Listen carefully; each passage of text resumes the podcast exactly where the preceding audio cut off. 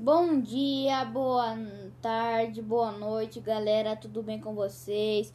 Meu nome é Henrique Oliveira Santana, do sexto ano B. Vim aqui da escola do Jamil Gadia. Vim falar sobre um poema que eu mesmo fiz. Vamos lá então pro poema.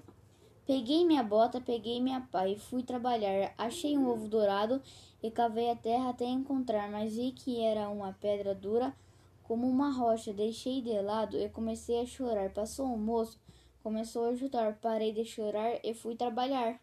Se vocês gostaram, deixa o like.